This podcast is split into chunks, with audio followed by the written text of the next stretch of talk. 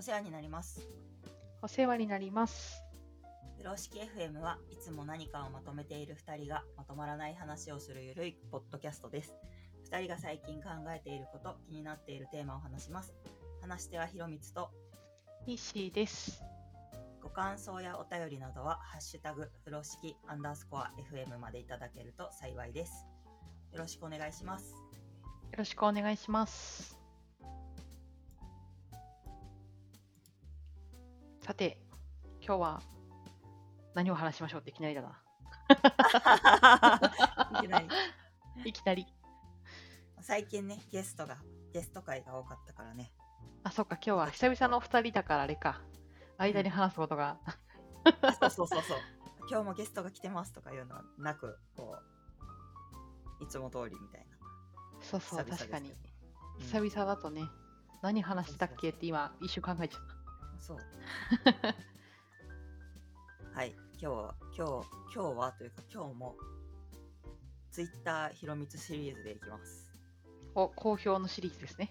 好評なのかななんか、割といつもツイッターで、これは何なんだろう、これはどうなんだろうみたいなのをこうつぶやいてると、イッシーがネタっていうリプを送るっていうのが パターン化してきて、そっからネタで、こう自分のツイートを検索したらネタ一覧が出てくるっていうのが、なんか、ネタシリーズね。感じに、そう、ネタシリーズになって。いやー、素晴らしいですよ。いろんなことにアンテナ張って、ちゃんとツイッターで考えるってことができてるっていうのがねまずすごいなと思いながら私は見てます。あ、本当？なんかこう、うん3歳ぐらいの子がなんでなんでって言い出すみたいな感じだなって思い思ってる自分では。ねえ、なんで月は丸いの？みたいな。そうそうそう。お母さん、あれは何なの？みそう、素晴らしいアンテナが。ピンたいな。いつもピンピンってリッシーが、これはネタにできるんではって拾ってくれるのがいいな。そう。で、今日は、そう、今日割となんかこれ話せたらいいなって思ってるのが、うん。あ、ちょっと自分のツイッタータブが違った。あ、そうそうそう。発信、発信することみたいな話をしたくって。はい。なんか、発表とか、まあ、このポッドキャストとかもそうなのかもしれないけど、あとブログとか、うん。なんかそういうもので、何かしらのものでこう発信したりすることの意味とか、なんか学習効果とか、なんかそういうのを話したいなと思っております。発信の意味と学習効果。そうそう。なんか最近、うん最近なのかな？なんかイッシーもいろいろ、いろんなとこでプロポーザル出したりとか、うん。ちょっと前も RSGT の来年のやつかな？になんか割と早い段階で出してたりとか。ああ、はいはいはい。そうそうそっか。今、2022年だから、うん2021年は結構頑張っていたなと思ってて、うん。何本だろう ?2、3ぐらい？2、3? 忘れた。そっか、RSGT は今年に入るのか。去年2本、今年、今 RSGT1 本やって、次またうん RSGT 出してるから、去年よりちょっとペース落ちてるけど、おこ外部登壇もせなあかんなと思いながらう、うんうんやっていたり、あとは、あのー最近、私ゲーム業界なんですが、そのゲーム業界で大きなセデックっていうイベントがあって、はいはい。そこからはこう同じ会社でスクラムマスターとか PM とかやってるメンバー5人ぐらい出してプロポーザルみたいなものをうんうん5人出して2人しか取んなかったんですけど、まあ、逆に言うと自分以外の2人が出てくれたっていうのがすごく良かったなと思って。はいはいこっちは落ちましたはい。そうなんだ。でも去年落ちたんです去年話してたよね。で去年ねソセデックってやつが出ててねうんうん。よし今年も行くぞって言ったらうん。なんだっけあの残念残念メールが来ましあ、お祈りメールね。た あそうそうそう ちょっと、プロポーザルはお祈りなのかちょっとわかんないけど。そうそうそう確かになんか、去年、このポッドキャストも始めて1年 ?1 年ぐらいだし、割と去年あたりからッシーがよし外に出してくぞみたいなうん。感じでやってた記憶があるな、そうだね。まあ去年急に思い立って去年頑張り始めたって感じだな。思い立って。思い立ってってなるとなんか去年。なんとなく感があるけど。あ思い立ってっていうか、なうん。奮い立って、奮い立ってね。よーしってね。やるぞーって言って。そう。いいと思うあの急激なテンションいやいやそのそのおかげでポッドキャストもいつの間にかちゃんと20ん？今日なんだ？27回目？27回目ですね。やれてるしね、ううんん。なんだかんだ各週ネタあんのかって思思いながらネタ、うんなんとか続いてるね。ひろみつツイッターシリーズいや、助けられてるわ。ツイッターシリーズ。そうなんかそういうあの、まあ、ブログとかポッドキャストは別かもしれないけど登壇とかあと、まあ、執筆とかはしたことないけどああ本とかねやったことないけど、なんかそうやってこう表に出てると中には、あそれなんでやってんですかっていう人もなんかいたりして、うん。であのそれって有名になるためですかみたいなことを言う人も、うん。まあ、中には言われたこともあってうん。みんななんか有名になるためにやってるっていうわけじゃないし自分も別の理由でやってたりするからなんかそのうん。話したいなとはいはいはい思。っておる、なるほど。うんまあ、発信っていう意味では自分はブログとかポッドキャストも含めていいんじゃないかなうんとは思うけれども、うんそうだね。なんか、まあ、有名になるっていうのは、なんか、なんだろうね。有名になることがゴールみたいな人は多分あんまりいない気はするけど、うんうんまあ、自分の名名を知っている人がいるっていうのは、うん一つ効果としてというか、あるとは思うけれどもね。あそうねあのそういう利益はあの享受することはすごいあると思うね、うん。あの、うん。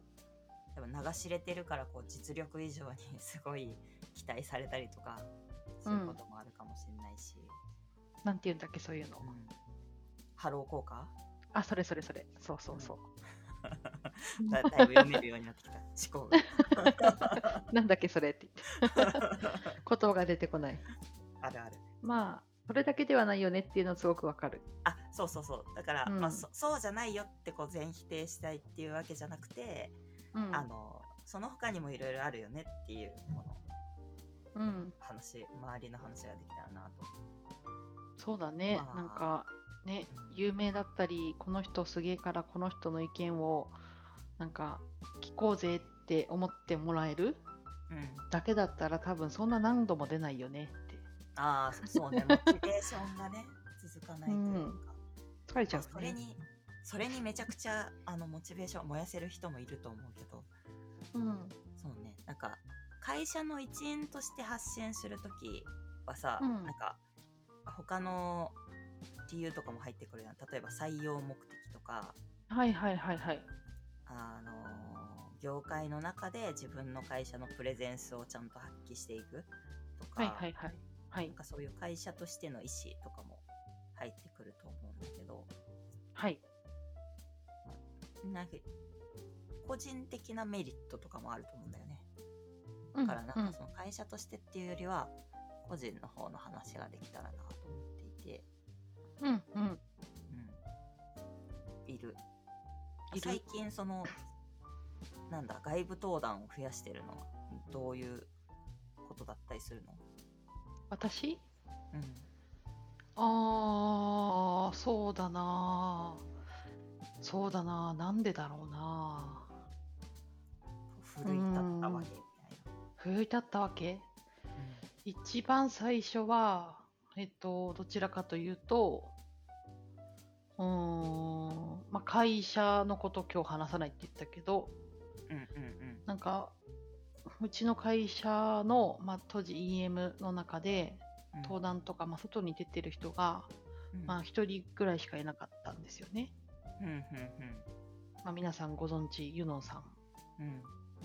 なんですけど、なんか自分がこう話を聞きに行く側でうん。参加した時に何かイベントにうん。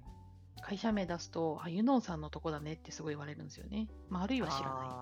うんうんうんなんか、ユノンさんの会社みたいな感じにみんな印象づけられるぐらい多分ユノンさんのインパクトがでかすぎて、おなんかその、それだったら、あの、もっとユノンさん以外にもいろんなことしている人がいたりとか、ーうんうん。なんだろう、まあ、実例とか、ユノンさんはその時も VPOE とかだったと思うんだけど、おなんかより現場の話とかをする人がいた方が、なんかもうちょっと多角的に知ってもらえるんじゃないかなって思った。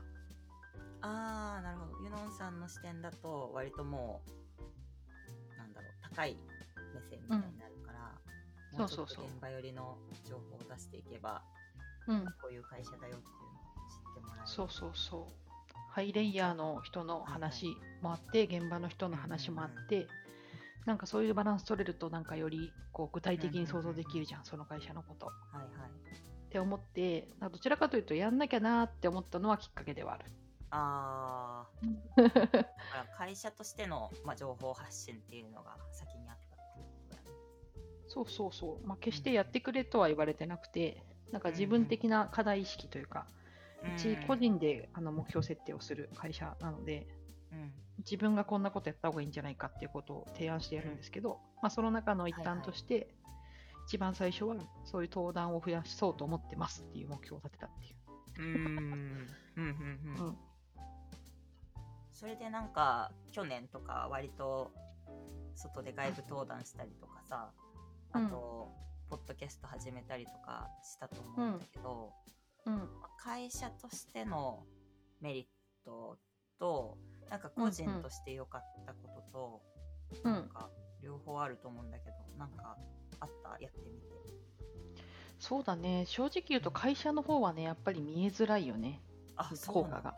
果が。うんまあその登壇、例えば面接とかに来ていただく方が登壇見ましたとかうん。言ってくださることもあったらしい。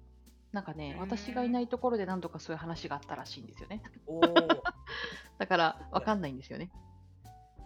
一応まあでもそういうきっかけにはなってつながってはいるってことね。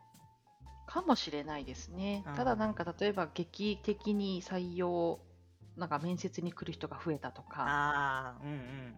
まあ、そういうわけではないから、なんかまあ会社のためにゼロではないというか発信ってし続けることが大事だと思うんで、うんなんかそういう意味で言うと、まあ印象としては多少なりとも効果はあるのかもしれんが、うん。うんまあ、別にそこまでこう目に見えてうん変わったってわけじゃなくて、まあ、どちらかというと実際やってみて自分個人に対してメリットがあることなんだなっていうのは少し思いましたね。お。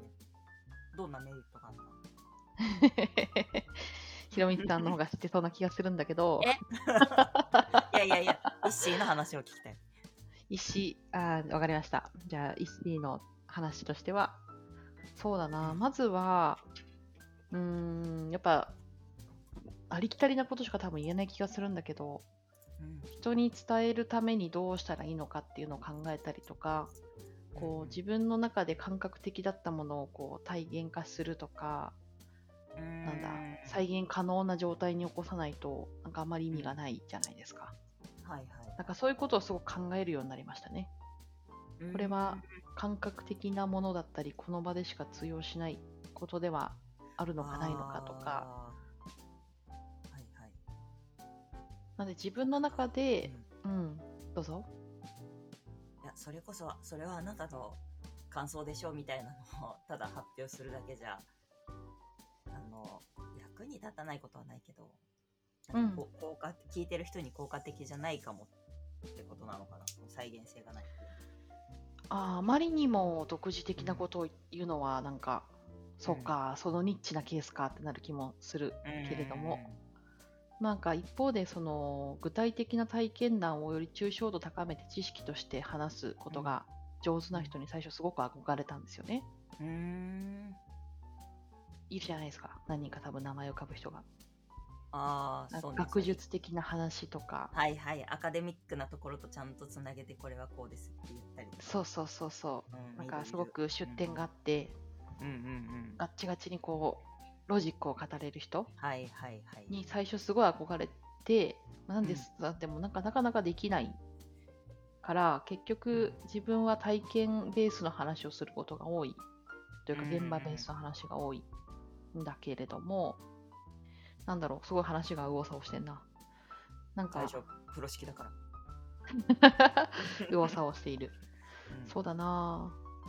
ぁなんだろうな。ぁこう、実際にやってみてとか、フィードバックから感じたこととしては、なんかそういう学術学術的な話だったり、うん。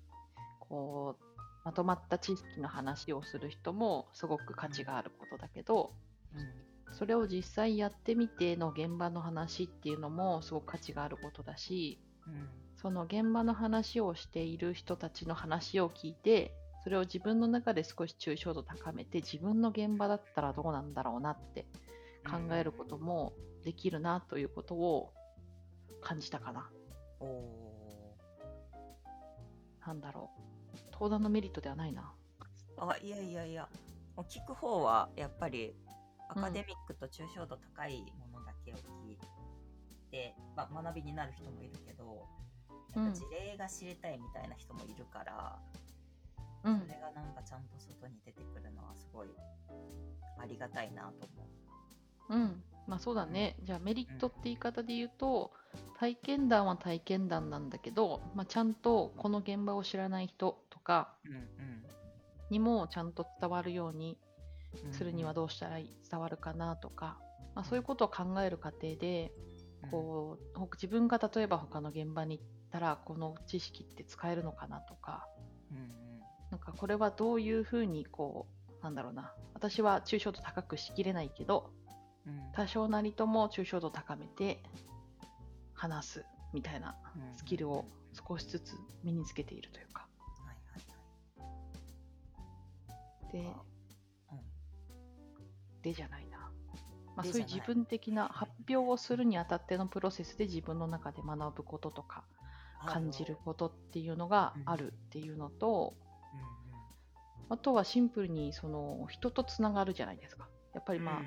有名になるとはちょっと別の軸だと思っていて、うん。まあ、人とつながることとか、そのつながった人からいろいろフィードバックをもらったりとか、うんそれとかその発表のフィードバックにとどまらず、こう日常的に相談できる人とかっていうのも増えたなって思って、少し少なからず。確かに確かに。ううんんまあ、ひろみさんとかもそうだと思うし、うんなんか他の会社で同じような立場の人にこうサクッとこう相談できたときに、うんうんうんあ、なんか相談しててよかったなって思ったり。しましたねうん。うん、それはあるよね。あの、ただの聴衆の一人として、例えば、その人の登壇が終わった後に、ありがとうございましたとか言って、こう、挨拶に行ったり、まあ、リアルの時だとそういうの結構あったけど、まあ、うん。チャットで絡みに行くでもいいけど、それでは、こう、なかなかこう、まあ、対等は対等なんだけど、まあ、質問するだけで終わっちゃうみたいな感じになりがちなんだよね、私は。なぜうん、いやつながりができる質問に行けるだけ素晴らしいですね。私はコソコソしてるからハゲで。ハッシュタグつけて、つぶやいたら拾ってくれるうんうん。と。まあまあまあ、そういう、そういう立場だとななかなかこう質問に来た中の一人みたいになっちゃうけど、まあやっぱ同じ登壇者としてこう登壇してると、まあ、こっちも情報を出している立場としてこう話ができるから、割となんかつながりやすいのかなみたいな感覚はあるね。やっぱうんうん登壇者控え室みたいなところでのつながりみたいなのもあるし、うん。うん、登壇者控え室で私誰とも喋れなかったな。お疲れ様でーすって言ってこうコソコソして。もう夜からもな、うん、全然アウェイなとこに行ったらコソコソしちゃうかもしれないその RSCT とか初めにこう参加者に行った時はすごいこうめっちゃコソコソしてたしやばいアウェイだみたいないやー、私は登壇者側になっても RCT の控え室でコソコソしてたからな。なんとも言えないな。あれ？スクフェス大阪はどうだったっけな？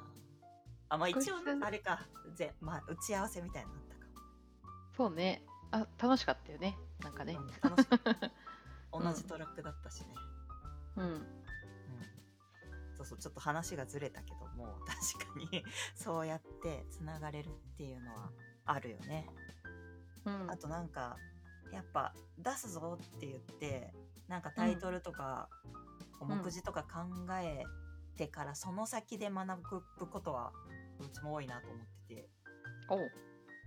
なんか結局人に伝えるためにはこれ一体何やったんやっけっていうなんか経験とか、なんか知識整理しなきゃいけないし、うんでその知識を人に伝えるんだったら割となんか嘘言っちゃいけないよなっていうのがあるから、まあうん自分が知ってるつもりになってちゃなってるだけなんじゃないかっていう疑いのもとなんか再度こうんう本読んだりとか、まとめうん。なんか出典をちゃんと明らかにするというかうん。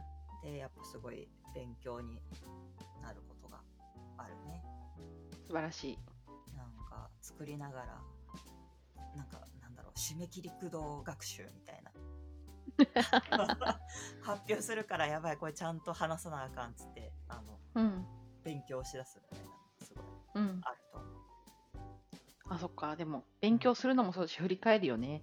なんかこんな感じで、なんか進んだ気するんだけど、みたいな感じで詩を作ってると、うんなんかこんな突飛なこと起きますみたいになって、こう自分の行動とかを振り返ったりとか、周りの人と話していて、いやこんなことあったじゃんみたいな。ああ、うんうん。うんそっかそっか、そういうこともしてたのかみたいな。あーそうねそうね。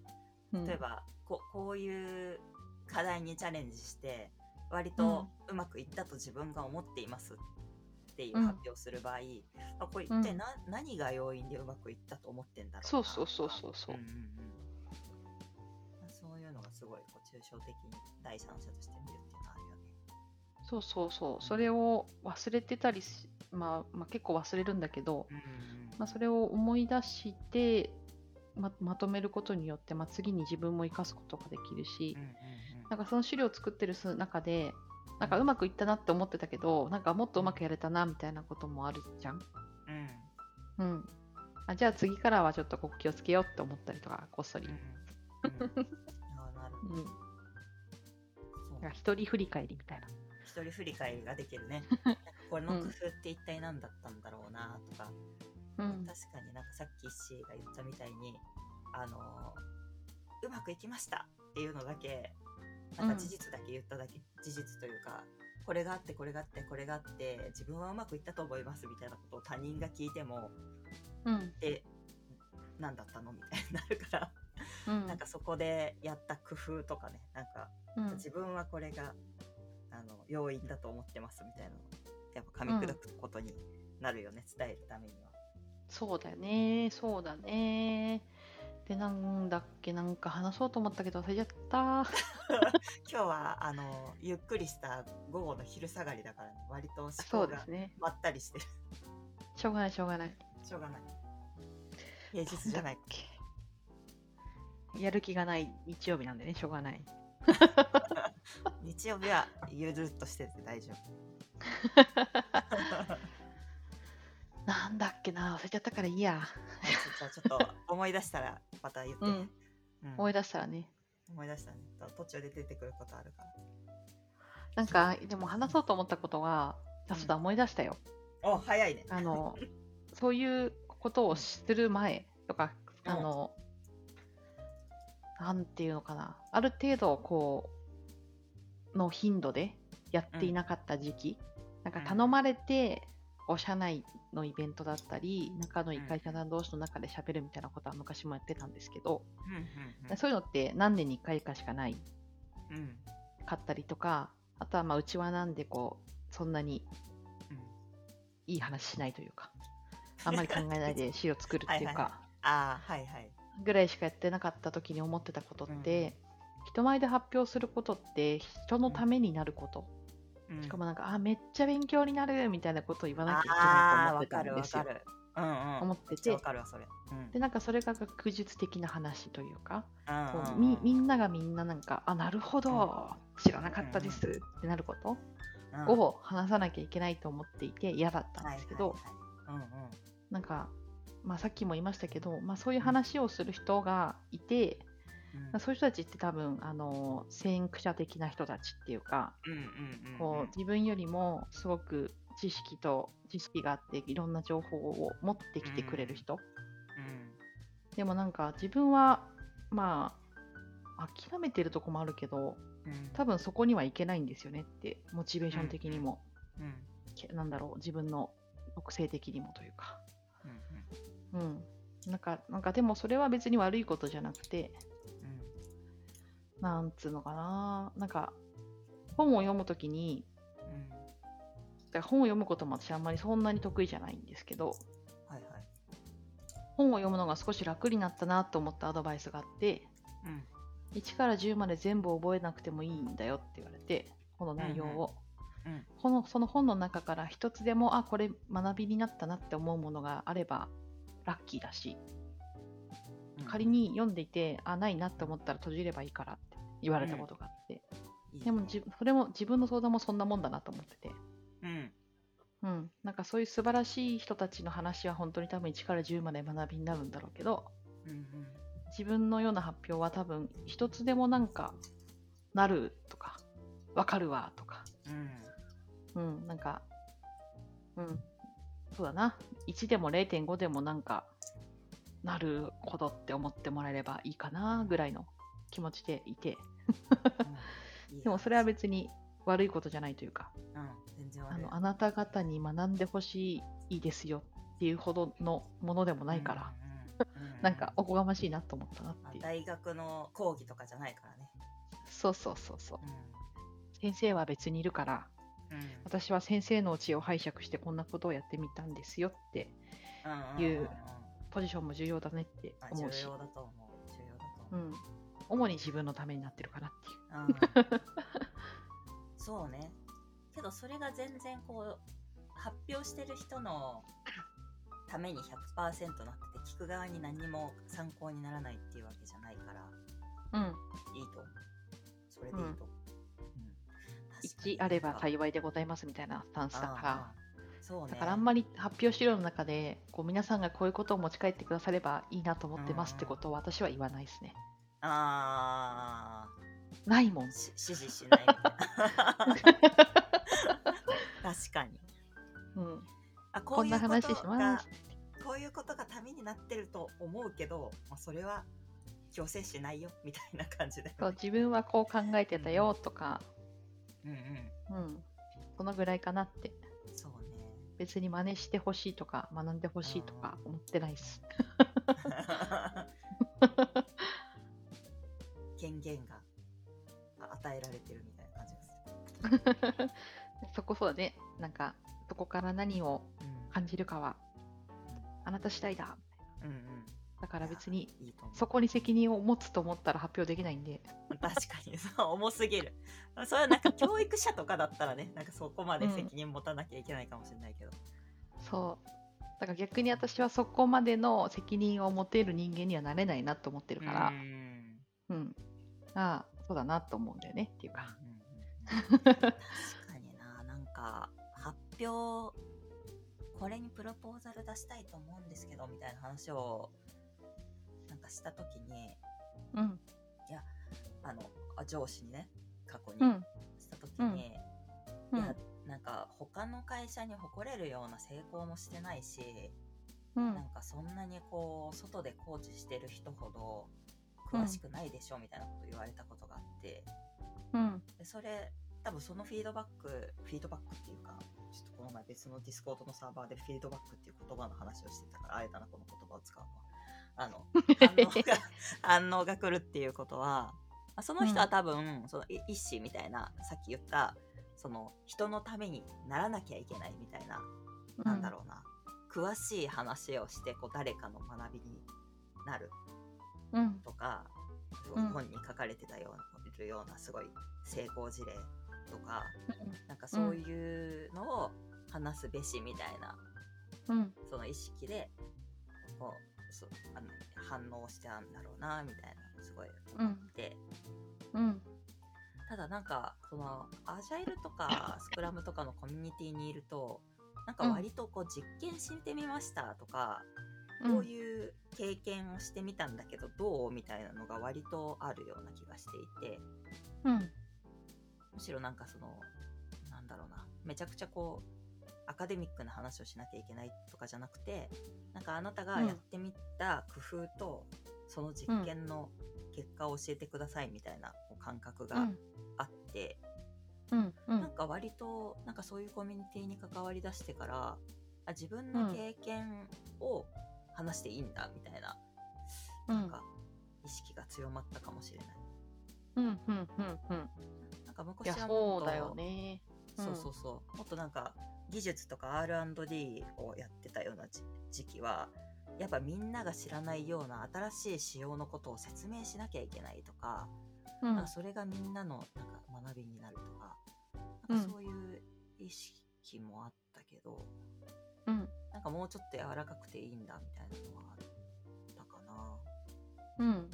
でそういうのを思い切って発表してみるとなんか自分が自分自身はそこを評価してなかったけど割とうん。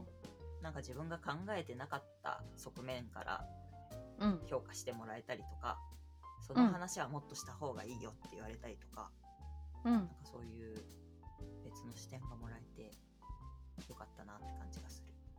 うん。うん。うん。うん。いや、そうだよね。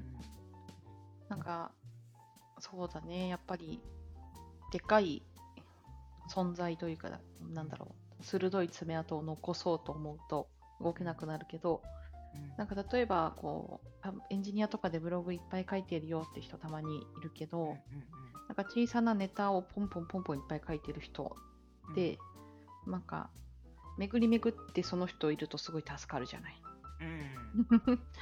うんうん。なんか別になんか発表とかもそうなのかなと思ってて、うんううんん。その人がいろんな経験を話してくれるからこそ、こう、それをえそれを聞いて、あここだけ真似してみようかなとか、うんうんうんあこの人はこういうことでうまくいかなかったって言ってたから参考にしようかなとか、うん。うん、そういうのもね価値があることだと思うし、そうだよね。うん。なんかその内容が別になんか目新しくなくても、うんなん。かそういう試行錯誤してる姿に勇気づけられることもあるし、そうだね。うん、なんか同じような制約の強いところで、でもそこをなんかいい方向に持っていこうと、あ頑張ってる人がいるんだ、自分も。頑張ろうみたいなこともあったりしたりするし。うん。うん。そうね。うん。なんか組織の話とか、まあ、スクラムとかの話とかうん。でこうスクラムはまた別かな。うん。わかんないけど発表を聞いていてめちゃくちゃ目新しいことって多分あんまりないというか、うん。こう知らなかったことを知識としてとか、その学術的なところうん。に知らなかったなって思うことはたくさんあるけどうん。なんか個人の体験とかそれぞれの組織の話とかを聞いた時にあめっちゃうん斬新っていうものってあんまり少なくて、うん。うん。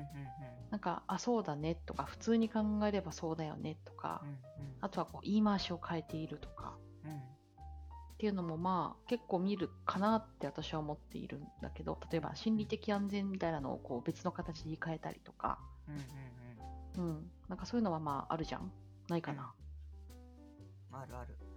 うん、だからすごく斬新なものじゃなくてもいいんだけどうん。なんかその言い方変えるだけで伝わるものもとかもあるから、うんうんうん、なんかそれはそれで価値だし、うんなんかこう斬新なものを常に求めているわけでもないというかうん。いかにこう自分が直近とか未来生きるためになんだろうどういうことをやっていくかっていう話をみんな最終的には知りたい、うんうん。うん、だからなんか個人の経験も話すことも価値があるし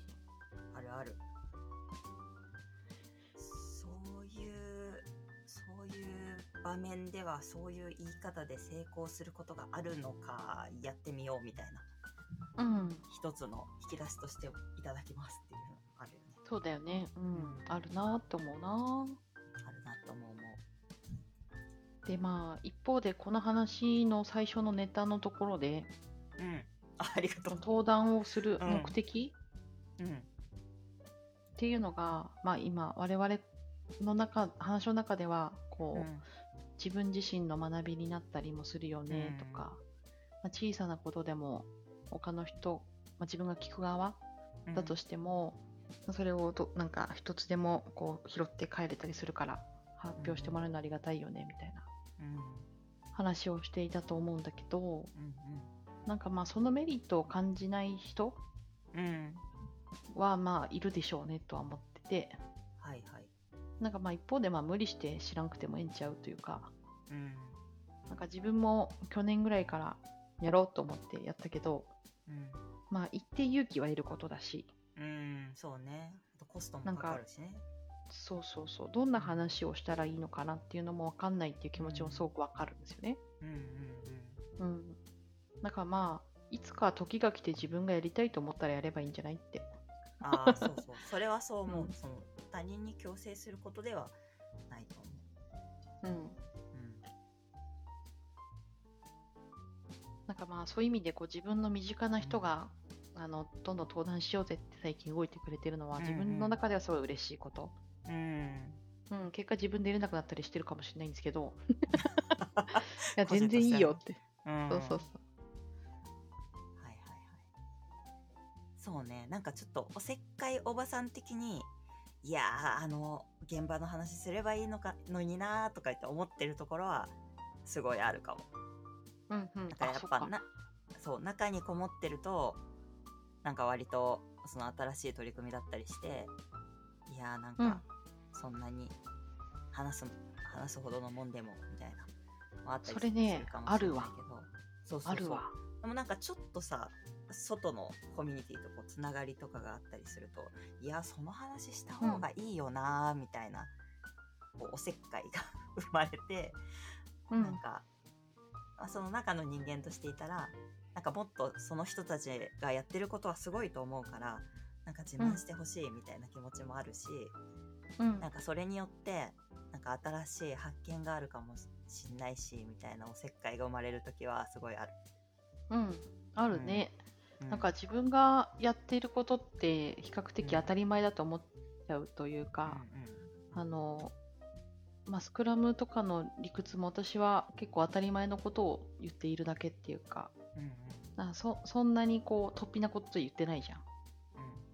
うん。うん。だから当たり前のことを当たり前にやろうねって話だと思っているんだけど、なんか自分のことって当たり前になっていってしまうから、すごく、これって普通ちゃうの？みたいな。ってしまってこう価値がない気がしちゃうんだけど、そうだねそうじゃないなって思うこともあるしあとこう自分が登壇してこう今周りの人も登壇してくれてるって言ったんだけど、なんか最初自分が登壇するときにどんな話できるかなって周りの人に言ったらなんか、あんな話こんな話できるんじゃないって言われたんですよね。でなんかあみんなすごいよく見てんな人のことってすげえなって思ってたんですけど、うん。なんかいざ周りの人にこう自分で何話そうですかって言われると思いつくんですよね。自分のことは何も思いつかないのに。ああ そうかもそうかも。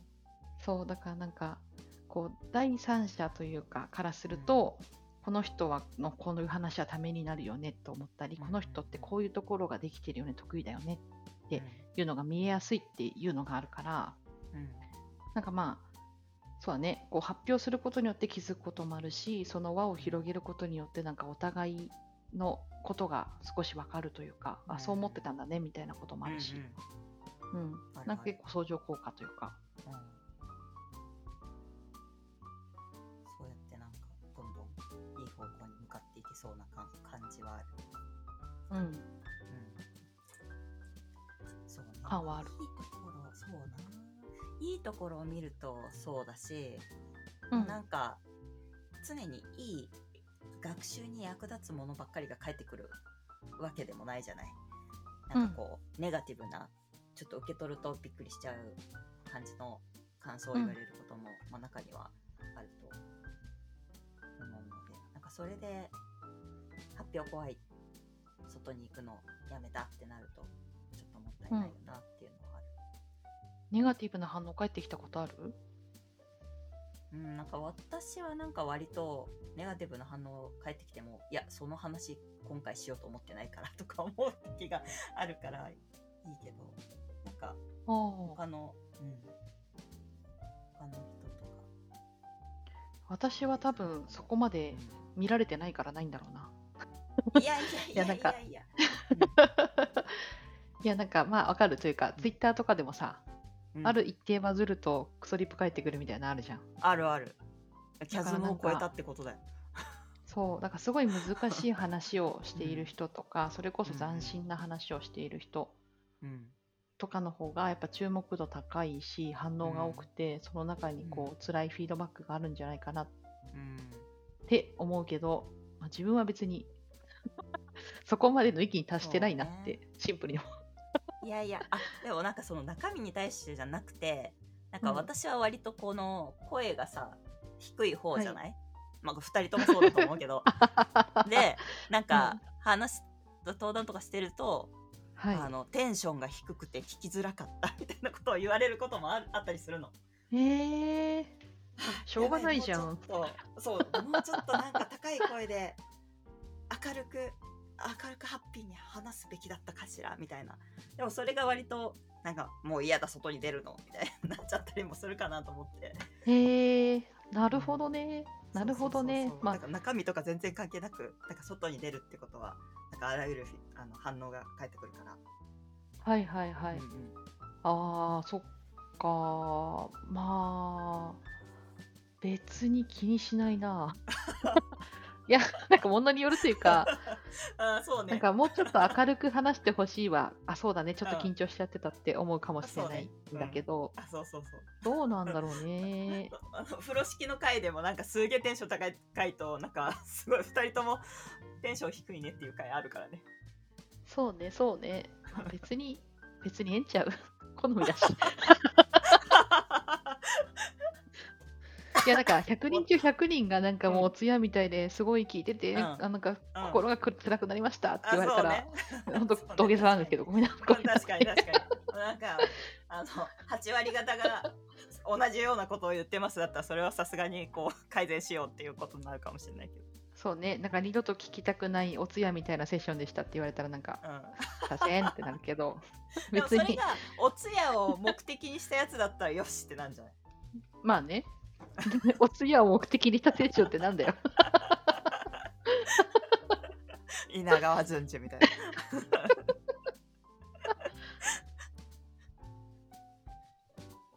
あなたはそう感じたんですねとかいかひろゆなき。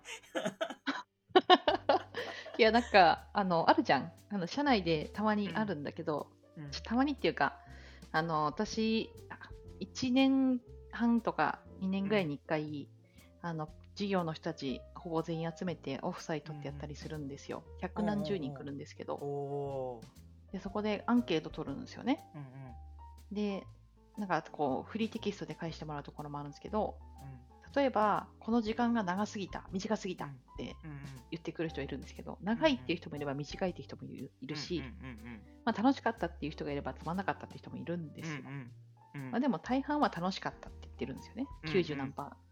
うん。なんか別に一個一個気にしないじゃん？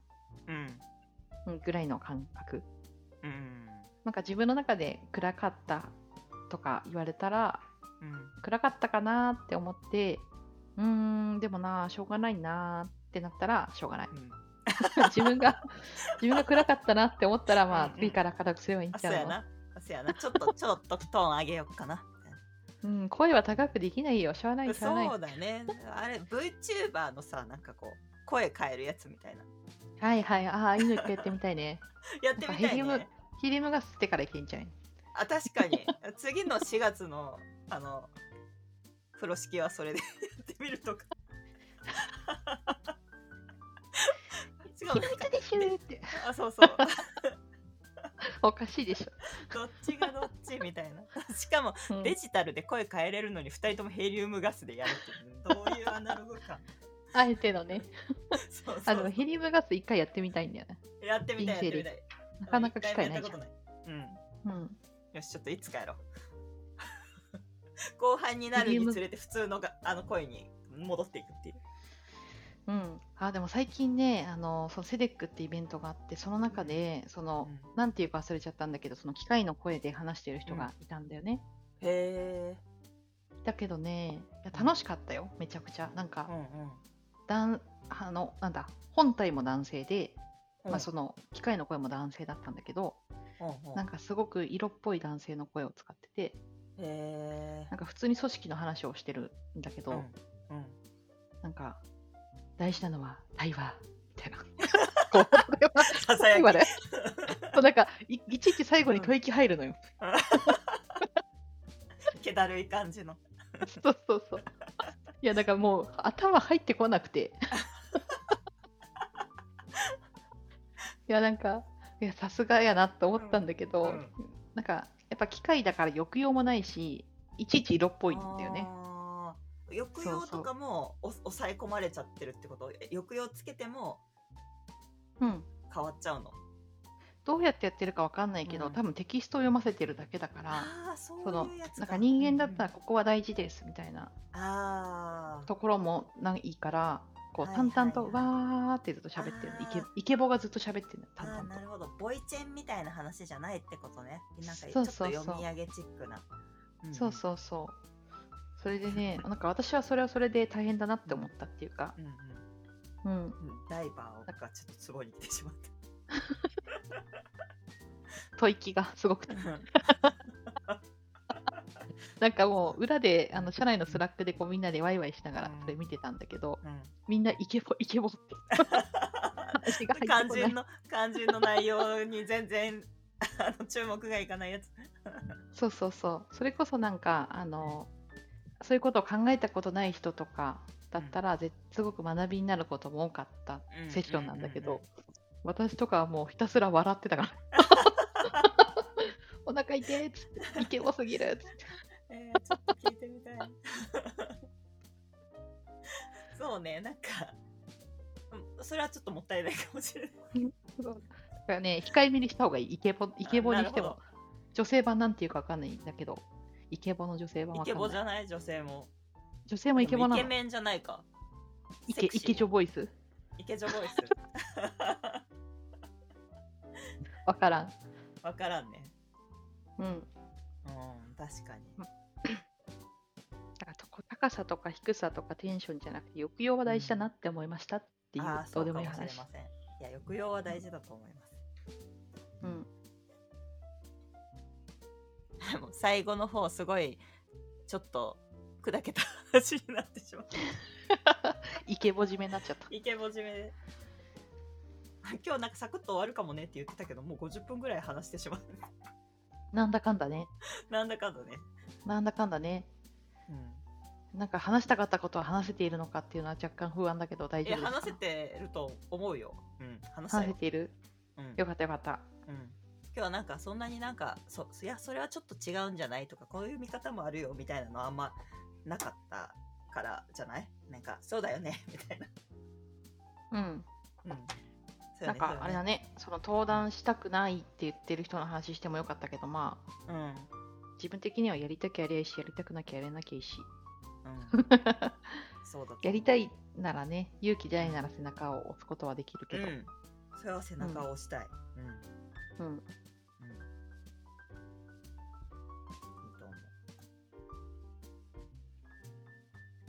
今日こんな感じで閉めちゃう？閉めちゃっていいんちゃうか？